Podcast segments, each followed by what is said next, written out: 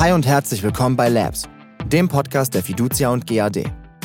Wir richten den Blick nach vorne und sprechen über die Themen Leben, Arbeit, Banken und Sicherheit der Zukunft. Unser Alltag wird zunehmend schneller, effizienter und digitaler. Diesem Wandel muss sich jede Branche stellen, indem sie agil auf wechselnde Kundenerwartungen reagiert. So auch das Bankgeschäft, weiß Sascha Beck, Leiter Produkt- und Portfolio-Management bei der Fiducia und GAD. Im Gespräch mit Sarah Ochs gibt er einen Ausblick auf die Trends von morgen und erklärt, wie man sich schon heute dafür rüstet. Viel Spaß! Einen wunderschönen guten Tag auch von mir. Ein herzliches Willkommen zu unserer neuen Folge Labs. Ich habe heute hier den Sascha Beck mit mir sitzen. Sascha Beck leitet in der Fiducian GAD das Portfolio- und Produktmanagement und wird sich zukünftig um das Geschäftsfeld Vertriebsbank kümmern. Und wir sprechen heute darüber, wie sich dann Banking, Bankfilialen in der Zukunft verändern werden, welche Technologien das Banking revolutionieren werden, ob man heute überhaupt noch zu seinem Berater geht, wie digitale Kanäle ein Filialangebot vielleicht auch sinnvoll ergänzen können. Hi, Sascha. Hi, Sarah. Vielen Dank für die Einladung. Ich habe kürzlich im Bankblog gelesen, äh, einen Artikel, der war über, überschrieben mit der Headline Der Mythos des 24-7-Bankings. Wie ist es denn bei dir persönlich? Du bist irgendwie total viel unterwegs. Wir hatten es gerade eben beim Kaffee noch davon. Münster, München, Karlsruhe und ähm, sonst überall noch in Deutschland. Bist du eher so jemand, der seine Bankgeschäfte rein digital erledigt oder gehst du so einmal im Monat Käffchen trinken mit deinem Banker? Ich habe natürlich eine Sonderrolle, auch durch meine äh, berufliche Funktion. Ähm, ich würde sagen, ich lebe äh, 724 äh, äh, komplett. Also beim Banking rund um die Uhr online, wie auch generell. Ich teste alle Apps aus, gucke mir an, was sich digital in der Fintech-Welt äh, kümmert und bin tatsächlich auch äh, viel mit Banken in Kontakt, um zu verstehen, was beschäftigt eigentlich unsere Kunden, was beschäftigt auch die Bankberater und wo wollen die sich weiterentwickeln. Und von daher bin ich tatsächlich oft in Banken. Wenn ich aber meine private Seite angucke und mal gucke, wie oft äh, meine Frau und ich dann privat unsere Dinge in einer Filiale ähm, abwickeln, dann passe ich ganz gut zur Statistik und zwar vielleicht so einmal im Jahr. Wenn ich dagegen mal äh, auch vergleiche, äh, mein Verhalten mit der Statistik, dann gucke ich doch mindestens einmal am Tag, wenn nicht sogar öfter, in die Online-Banking-App rein und gucke mir an, wie das Depot steht, welche Umsätze da sind, was vielleicht an neuen Kampagnen gibt, die äh, meine Bankfiliale auch aussteuert, um natürlich da auch abzugleichen, wie passt denn das zu den Dingen, die wir technologisch auch bereitstellen. Und du hast ja auch den äh, Blog äh, Mythos des 724 Bankings angesprochen. Den habe ich auch gelesen und ich fand den Titel so ein Stückchen weit irreführend, weil der Autor leitet ja aus der Tatsache, dass die Menschen überraschenderweise tagsüber mehr online sind als nachts zwischen 23 und 5 Uhr seinen Mythos ab. Und ich glaube tatsächlich, dass 24-7 ein Einspruch ist, der ganz essentiell ist und dem man sich gar nicht mehr entziehen kann. Und ich vergleiche mal ganz schön mit so der Tatortfolge am äh, Sonntagabend man auf der Couch sitzt und merkt, der Film ist irgendwie langweilig, man aber parallel das Thema Immobilienkauf im Kopf hat und sich vielleicht familiär vergrößern will, weil Nachwuchs ansteht oder weil man ein schönes äh, Objekt gesehen hat, was man sich äh, erwerben möchte, wo man mit liebäugelt und das zu Hause diskutiert, dann guckt man doch zuerst irgendwie auf dem iPad parallel oder mhm. auf dem iPhone mal nach der Immobilie, rechnet vielleicht mal durch, kann ich mir die leisten, was kommt so an Nebenkosten auf mich zu. Und von daher ist so der erste Klick immer ein digitaler. Und äh, es ist vor allem wichtig, dass wir diese beiden Welten miteinander verknüpfen. Ich lege ähm, tatsächlich viel Wert darauf, in großen, wichtigen Entscheidungen auch mit einem kompetenten Finanzierungspartner auch sprechen zu können, weil die einfach mehr Erfahrung haben. Die mhm. machen das ja täglich und so erlebe ich auch das Kundenverhalten. Also es ist jetzt wahrscheinlich, also die würde tatsächlich auch die Bankfiliale oder der Berater, der in der Filiale sitzt, der muss ja nicht mal unbedingt, ähm, es muss ja keine Bank als, als Haus sein, sondern der könnte ja auch zu Hause auf seine, seinem Sofa sitzen. Aber du findest schon, dass es da irgendwie jemand braucht und gäbe es die nicht, dann würde dir etwas fehlen. Wie jetzt zum Beispiel, ähm, wenn du dir so Banken anguckst wie N26, die halt tatsächlich nur noch rein digital da sind, was irgendwie wahrscheinlich fürs Alltagsbanking mal so in Anführungszeichen ähm, ganz gut ist. Aber wenn man jetzt eine Immobilie kaufen möchte, hm. dann sollte da schon jemand sein.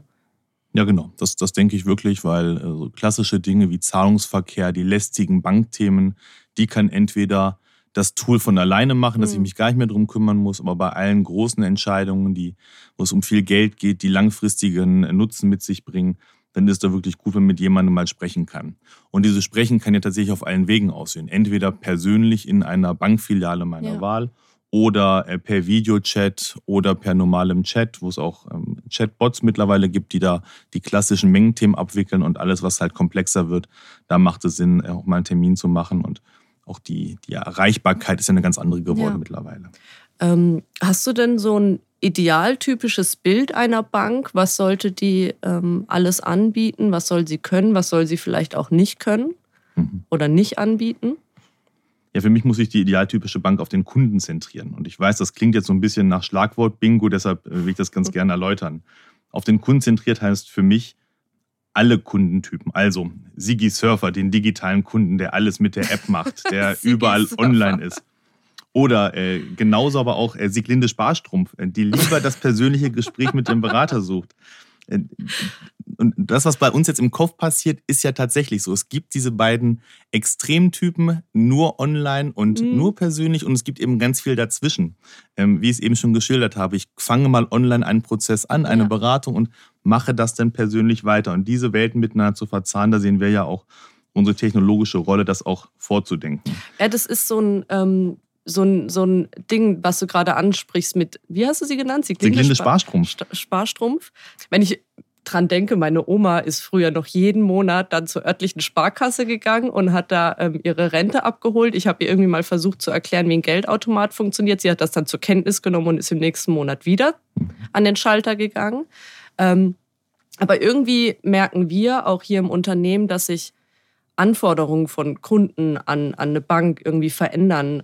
Woher wissen wir das denn überhaupt? Also sprechen wir dann tagtäglich mit denen? Wie kriegt ihr das auch im Produktmanagement mit, was, was der Bankkunde und der Banker so wollen? Für uns ganz wichtig, dass wir unseren Kunden und auch Endkunden in die Produktentwicklung integrieren. Das heißt, wir haben Banker und Endkunden, die an unserem Produkt mitarbeiten, und zwar von ganz am Anfang. Die sitzen halt dann bei uns mit unseren Leuten in einem Großraumbüro und arbeiten an der Lösung von morgen. Und das ist natürlich ein Vorteil, wenn man ganz viele Blickwinkel dabei hat, mhm. also den Nutzer, den, der es vielleicht aus seinem Kunden anbieten und erklären muss und dann unsere IT-Spezialisten und die Produktmanager und Banking-Experten und äh, das ist ein Stückchen weit auch Zukunft, so wie wir arbeiten und Agilität verstehen, dass wir eben die Leute von Anfang an mit einbeziehen, nicht erst am Ende der äh, Produktionskette.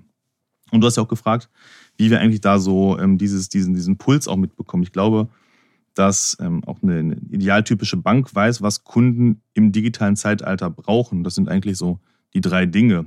Intelligente Impulse. Mhm. Ähm, die Bank muss den Kunden dann ansprechen, wenn es für ihn relevant ist. Also beispielsweise, wenn ich mich stundenlang auf ImmoScout äh, getummelt habe, um mal einen Namen zu nennen von vielen Plattformen, die es da gibt, dann wäre es doch auch ganz charmant, wenn ich das irgendwie im Online-Banking auch mit sehen kann oder Vernetzung zum Bauviehberater bekomme, weil ich beschäftige mich ja offenbar mit sowas. Also sinnvolle Kontakte und Impulse, die ihr Leben verbessern und Hilfe geben zu relevanten Bedarfen. Mhm. Ähm, anderes Beispiel, es wäre doch irgendwie ganz toll, wenn meine Online-Banking-Buchungen schon vorselektiert sind, sodass ich am Jahresende sagen kann, gib mir alles an Buchungen raus, was für die Steuererklärung wichtig mhm. ist. Und ich das entweder meinem Steuerberater schicken kann oder in eine Steuersoftware irgendwo exportieren kann. Dann habe ich ganz viel lästige Dinge, die ich momentan mit Belegen irgendwo aus Ordnern irgendwie im Frühjahr zurechtsuchen muss, damit erledigt auf Knopfdruck und dann kommen Banken auch in eine mehrwertstiftende Rolle. Und das wollen wir damit schaffen. Und das zweite, Banking muss wieder so ein Stück weit Erlebnis werden. Ne? Wir haben ja lange Zeit irgendwie den Kunden zum Geldautomaten erzogen und ich vertrete so den Slogan, die Bank muss sich tatsächlich an den Kunden anpassen mhm. und nicht andersrum. Und deshalb muss auch so ein Stück weit Erlebnis sein und Spaß sein, wieder in eine Bankfiliale reinzugehen, mal wieder eine Videoberatung zu nutzen, sich mit Dingen auseinanderzusetzen und davon zu partizipieren, ähm, was die Berater gelernt haben und was sie alltäglich machen. Und wir in den Volks- und Raiffeisenbanken mit weit mehr als 10.000 Filialen und x-tausend hochkompetenten Beratern mhm. sind da natürlich auch ein guter Gesprächspartner. Und das Dritte ist natürlich Komfort. Das darf man nicht vergessen. Es muss einfach sein, es muss verständlich sein. Und für diese Kundengruppe bauen wir diese One-and-Done-Prozesse. Also von Anfang bis Ende mhm. kann man es selber machen. Es sind nicht mehrere Medienbrüche notwendig. Also ganz klassisch, ich fülle online ein Formular aus, muss dann drucken, muss zur Post gehen, Postident machen, wie das vor Jahren noch der Fall war. Heute kann ich ganz selbstverständlich am Sonntagabend, wenn der Tatort nicht gut ist, ein, ein Girokonto komplett eröffnen ja. und alles, was dafür notwendig ist, auf der Couch machen. Und das ist natürlich toll, weil es komfortabel für uns als Kunden ist. Ja, und es kommt öfter vor, dass der Tatort nicht gut ist. Das ist leider auch so. Die Digitalisierung verändert alles. Wie wir leben, arbeiten und handeln. Wenn du mehr über das Banking der Zukunft und die Technologietrends von morgen erfahren willst, wage einen Klick in die Zukunft. Jetzt auf hintropolis.de.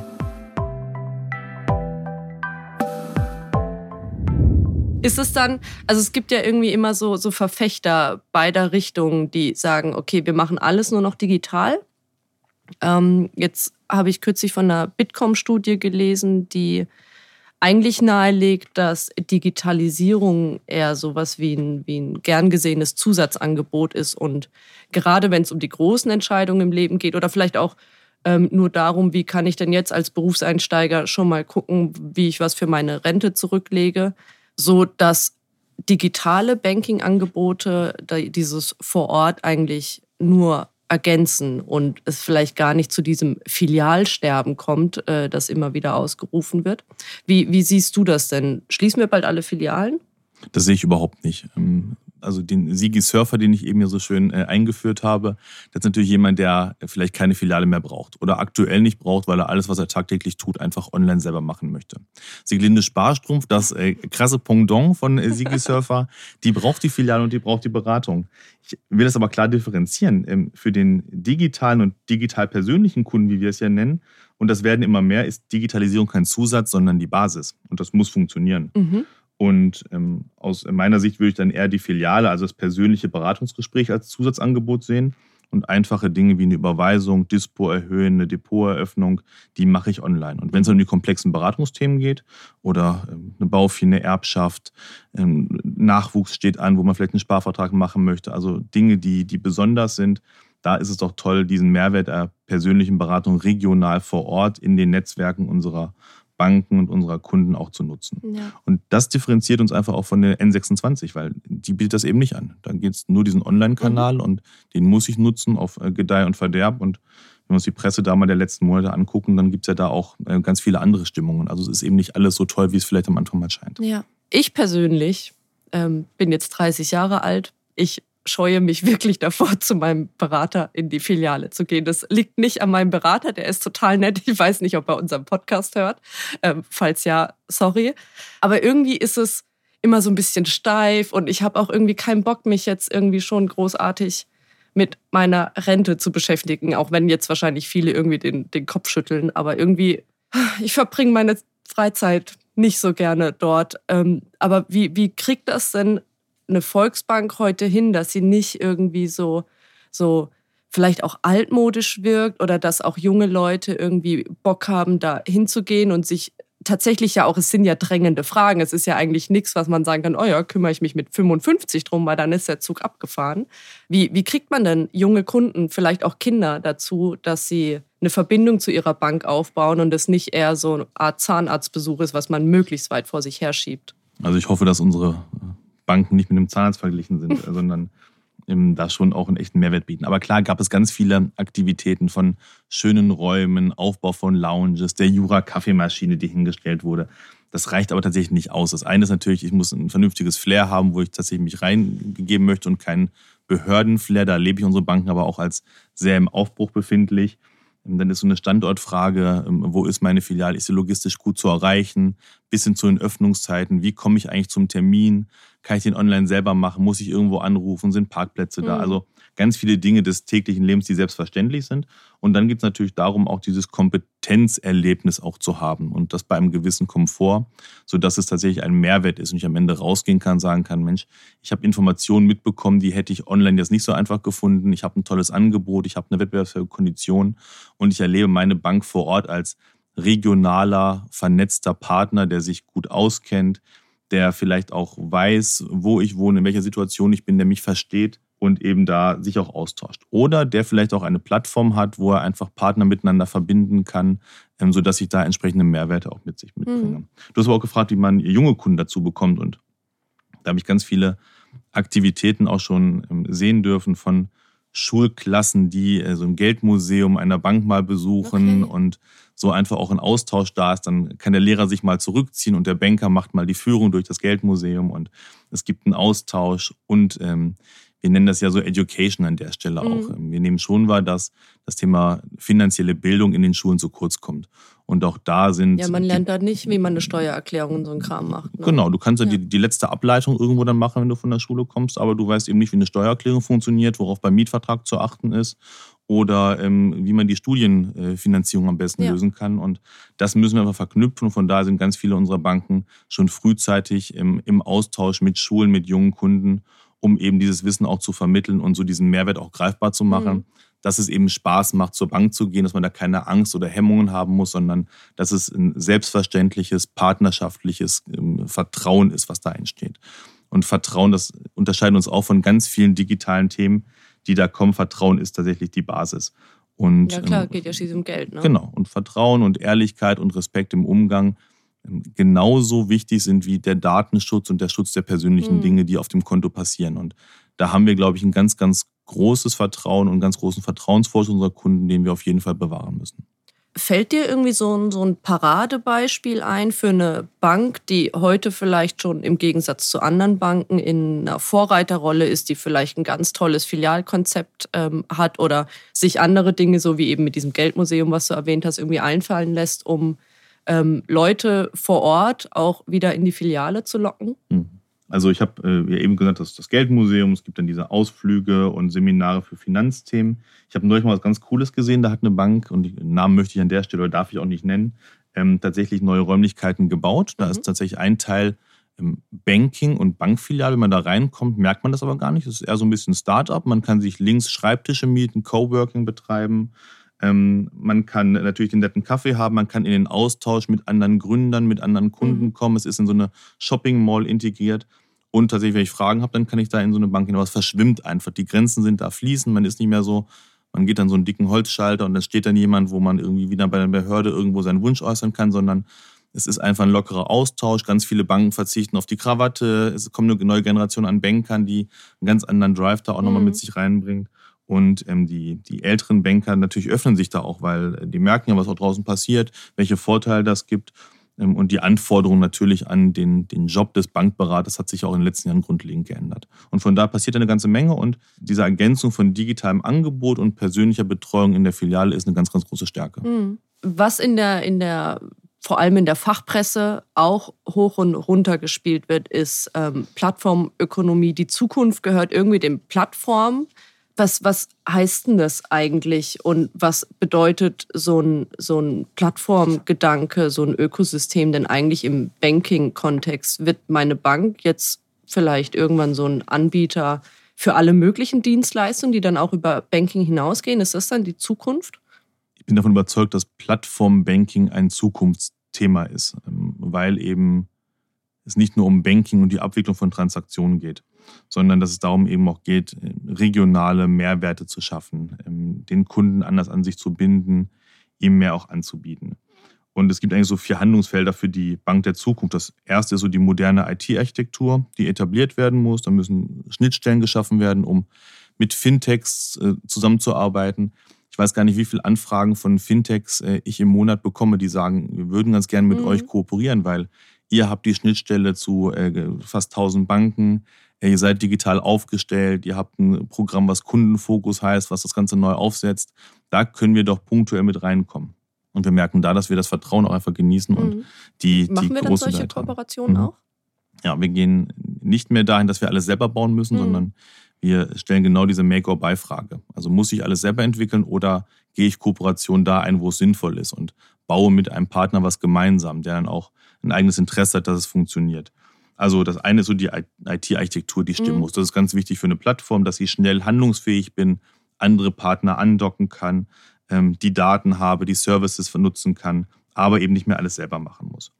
Das Zweite, was, glaube ich, ganz wichtig ist in so einem Thema Plattform, ist auch neue Arbeitsweisen ähm, erproben mit interdisziplinären mhm. Teams. Der Kunde muss mitarbeiten, ich muss kurze Sprints machen, ähm, kurze Entscheidungswege, um das Tempo, was einfach notwendig ist, auch mitgehen zu können und diese Leistung auch wirklich schnell nach vorne bringen zu können. Das dritte ist für mich Forschung und Entwicklung. Also bin ich am Puls der Zeit? Mhm. Wo entwickelt sich Banking hin? Welche Trends gibt es in Deutschland, in Europa, in der Welt? Und wie schaffen wir es, das eben auch für Banken zu antizipieren und vorauszudenken? Und zu guter Letzt eben diese Chancen aus dieser Plattformökonomie zu nutzen mit innovativen Services, die relevant für den Kunden sind. Und damit wollen wir ja auch relevant sein. Und es geht einzig und allein darum, relevant für den Kunden mhm. zu sein. Und zwar wirklich Mehrwerte zu schaffen, um eben, das sehen wir bei Facebook, Google, Amazon etc., die, die machen ja wirklich Full Service für den Kunden, die machen zum Teil Finanzdienstleistungen, die machen Versicherungen. Das können wir natürlich auch beispielsweise Kooperation mit Baufinanzierungsanbietern, mit Versicherungsanbietern, die dann halt der, der Buchung auf dem Konto sehen, welche Versicherungsbeträge abgebucht werden, die ein Gegenangebot machen können, sagen, komm, die Leistung dort ist aber besser oder da geht es preiswerter. Ja. So verstehe ich Plattform. Also nicht mehr alles selber machen, sondern wirklich sich mit Partnern verbünden, um das Beste zum Wohl des Kunden zu gestalten. Und wie, wie ist denn sowas, also wie stelle ich mir das aus Kundensicht vor? Ist das dann, sieht so eine Plattform so aus wie Amazon, wo wir gerade beim Beispiel waren. Ich rufe also die Webseite der Volksbank X auf und bekomme dort dann ähm, verschiedene Dienstleistungen angeboten. Ja, wir möchten tatsächlich alles aus einer Hand bieten. Das kann die Plattform oder die Homepage der Volksbank vor Ort sein als tatsächlich Anlaufpunkt, mhm. als Andockpunkt. Und von da gibt es halt die Angebote, die verzweigt sind, die aber alle wie aus einem Guss auch gießen, wo auch der Berater über alles Bescheid weiß, der weiß, wo du unterwegs warst, welche Themen dich interessieren, einfach um genau diesen Mehrwert auch zu schaffen in der Beratung, dass du eben nicht alles nochmal neu erzählen musst, sondern der Berater weiß, welches äh, Mailing du bekommen hast, mhm. wann deine letzte Mail irgendwo zu welchem Thema einging, dass du im Callcenter der Bank angerufen hast und irgendeine Frage hattest und das einfach miteinander verzahnt ist, sodass ihr dann im persönlichen Gespräch beim Kaffee direkt die nächste Stufe auch gemeinsam gehen könnt. Und da wollen wir die Banken stark machen, ja. stark vor Ort in ihrer Rolle. Darüber hinaus sprechen wir ja vor allem auch in diesem Podcast ganz oft über Technologien, die irgendwie im Trend sind und wir bewerten hier irgendwie gemeinsam, ähm, was, was die auch für Banking bedeuten können. Ähm, da fliegen uns ja immer tausend Sachen um die Ohren. Wir hatten jetzt kürzlich eine Folge zu künstlicher Intelligenz, Blockchain haben wir schon gemacht. Gibt es aus deiner Sicht so diese Killer-Technologie, wo du sagst, genau das ist es, was, was uns und Bankkunden und äh, Banken maßgeblich beeinflussen wird, was alles umkrempeln wird? Die Killer-Technologie ist mir jetzt noch nicht beim Weg gelaufen, zugegebenermaßen. Ich glaube aber, dass es ganz viele technologische Entwicklungen gibt, die man äh, sehr gut beobachten muss und daraus überlegen kann, wie kann denn die Technologie, die vielleicht für was ganz anderes mal ausgedacht wurde, mhm. uns einen Mehrwert bieten. Zum Beispiel ähm, Robotics, also Robo-Processing, ähm, End-to-End-Sicht, dass man mhm. einfach, ohne dass ein Mensch noch irgendwas tippen kann, die Kontoeröffnung einfach durchrauscht und der Kunde in zwei Minuten seine Kontonummer hat und die ersten Zahlungen auslösen kann. Da ist Technologie ganz super. Du hast auch äh, Blockchain angesprochen, Sarah, und ähm, ich weiß noch nicht, ob sich Blockchain durchsetzt. Es gibt ja ganz viele Experimente, gerade wie man große Zahlungen, Transaktionen da auch nutzt. Ähm, ich glaube tatsächlich, dass es erhebliches Potenzial hat und könnte mir durchaus vorstellen, dass es eines Tages auch Banken als Mittelsmann in Transaktionen mhm. auch überflüssig macht. Denn Anders als in der klassischen Bankenwelt benötigt die Blockchain kein zentrales Register, wo Zahlungsvorgänge überwacht ja. und abgewickelt werden. Es läuft dann einfach und es ist wie in der Wolke, es geht dann einfach da durch. Und ähm, ich glaube auch, dass das Thema Zahlungen nochmal ganz anders wird, dass Kunden Transaktionen über die ganze Welt in Sekunden schnell überweisen, ähnlich wie das bei E-Mails ist. Ähm, und dann gibt es jetzt immer Kryptowährungen, Bitcoin, wo man gucken muss, welche Vorteile kann denn sowas eigentlich geben, auch mit volkswirtschaftlicher Auswirkung. Ähm, wir gucken uns ganz äh, genau an, ähm, welche Technologie können wir nutzen. Da bin ich tatsächlich auch bei KI, bei Smart Data. Ähm, wo können wir Kunden, Banken einen Mehrwert stiften durch die Aggregation von Daten? Wo können wir besser werden? Wo können wir treffsicherer werden und wo können wir schneller werden? Beispielsweise bei KI, ähm, Kreditentscheidungen. Da kann mhm. KI einen großen Mehrwert ähm, darüber geben, wie gut ist ein Kunde. Im Kundenservice kann ein intelligenter Chatbot mit hunderten Kunden gleichzeitig ähm, chatten. Ähm, ein Mensch schafft einfach deutlich weniger. Und da glaube ich, ist auch dieses Thema rund um die Uhrverfügbarkeit, was wir eingangs haben, mhm. ein großer Mehrwert, wo Technologie unterstützen kann. Ähm, also Maschine ersetzt Mensch bei einfachen Tätigkeiten, ja. führt aber gleichzeitig zu mehr Kundenzufriedenheit und deutlich verkürzten Wartezeiten. Und ich kann natürlich die Menschen dann auch weiter qualifizieren für komplexe Beratungsfälle, für andere Aufgaben. Sicherlich so ein großes Thema, wie wird eigentlich so eine Marktfolge einer Bank künftig aussehen, also das klassische Backoffice, mhm. ähm, wo die Dinge einfach heute noch hochmanuell zum Teil durchgeführt werden. Ähm, da wird Technologie, also RPA, die Robotikprozesse, ähm, einen großen Mehrwert liefern, das einfach zu automatisieren, dass es einfach schnell durchgeht, mhm. damit der Kunde seinen Kredit am nächsten Tag auf dem Konto ausgezahlt hat. Ja. Wir haben vorhin schon mal angesprochen, wenn wir jetzt wieder im Bankkundenbereich sind, ähm, wenn ich auf meinem Smartphone etwas anfange und äh, da irgendwie nicht weiterkomme oder die finale Entscheidung dann irgendwie mit meinem Banker besprechen möchte, ähm, dann rufe ich den an, gehe in die Filiale, wir machen Videochat, was auch immer. Und bisher ist es so, ich kann mich auf meinem Smartphone informieren und dann fange ich mit meinem Banker nochmal von Null an. Künftig äh, wird sich das ja irgendwie alles ein bisschen verändern. Was ich an der einen Stelle anfange, kann ich nahtlos dann über einen anderen Kanal ähm, weiterführen. Wir nennen das Omnikanal-Ansatz. Ist das die Lösung für alle Probleme, die so der Bankkunde und sein Berater miteinander haben? Wir tun in der Digitalisierungsoffensive zu 100 Prozent das Richtige. Wir schaffen mit dieser Omnikanalsteuerung die Möglichkeit, den Kunden auf dem richtigen Kanal mit den richtigen Impulsen anzusprechen. Und dieses Omnikanalerlebnis, also geräteübergreifend mhm. rund um die Uhr miteinander zu verzahnen, eben auch abzubilden und so die Gesamtsicht über den Kunden auch zu haben. Und geben tatsächlich auch da die, damit die Möglichkeit, diese Kundenreisen digital zu beginnen und jederzeit den Kanal zu wechseln. Und das mit schicken Oberflächen, komfortablen, schnellen Prozessen. Kurzum, Banking der Zukunft wird zum Erlebnis. Ja, ist eigentlich schon ein schönes Schlusswort. Wenn wir jetzt aber nochmal so einen Blick tatsächlich konkret in die nahe Zukunft werfen, und wir haben das ja auch im, im Podcast schon an der einen oder anderen Stelle mal angesprochen, dass hier irgendwie fleißig gewerkelt wird an ähm, neuen Systemen. Was kommt denn jetzt vielleicht nächstes Jahr schon? Ähm, was wird sich denn so konkret sehr nah in sehr naher Zukunft schon ändern? Ja, also grundsätzlich stellen wir die Frage Bank versus Banking versus Infrastruktur. Mhm. Das steht so über dem Ganzen. Ähm, konkret arbeiten wir dieses Jahr an der Digitalisierung der Privatkundenthemen, der Baufinanzierungsthemen, ähm, der Ratenkreditthemen. Im nächsten Jahr wird es das Thema Firmenkunden ganz maßgeblich geben, also unsere Unternehmenskunden, die wir betreuen. Wie wird dort das Banking der Zukunft aussehen? Und wir werden uns damit beschäftigen, wie sieht eigentlich so ein Beraterarbeitsplatz der Zukunft aus? Welche Tools wird er nutzen? Wie wird er genau dieses Omnikanalerlebnis, was sein Kunde ja schon hat, eben auch für sich als Berater nutzen ja. können? Und wie wird da eigentlich das Banking der Zukunft gebaut? Das sind die Themen, die für dieses Jahr auf der Agenda stehen und für nächstes Jahr und für die Folgejahre auch, denn die Digitalisierung wird da auf gar keinen Fall aufhören, sondern eher das Tempo noch weiter zunehmen. Ja, Sascha, vielen, vielen Dank für dieses sehr, sehr spannende Gespräch. Ich bin selbst sehr gespannt, was sich in ähm, Zukunft tun wird. Wenn ihr da draußen irgendwie Fragen, Anmerkungen, Kritik habt, meldet euch bei uns. Vielen Dank, Sascha. Vielen Dank, Sarah. Hat Spaß gemacht. Das war Sascha Beck, Leiter Produkt- und Portfolio-Management bei der Fiducia und GAD im Gespräch mit Sarah Ochs zum Banking der Zukunft. Vielen Dank fürs Zuhören und bis zum nächsten Mal bei Labs, dem Podcast der Fiducia und GAD.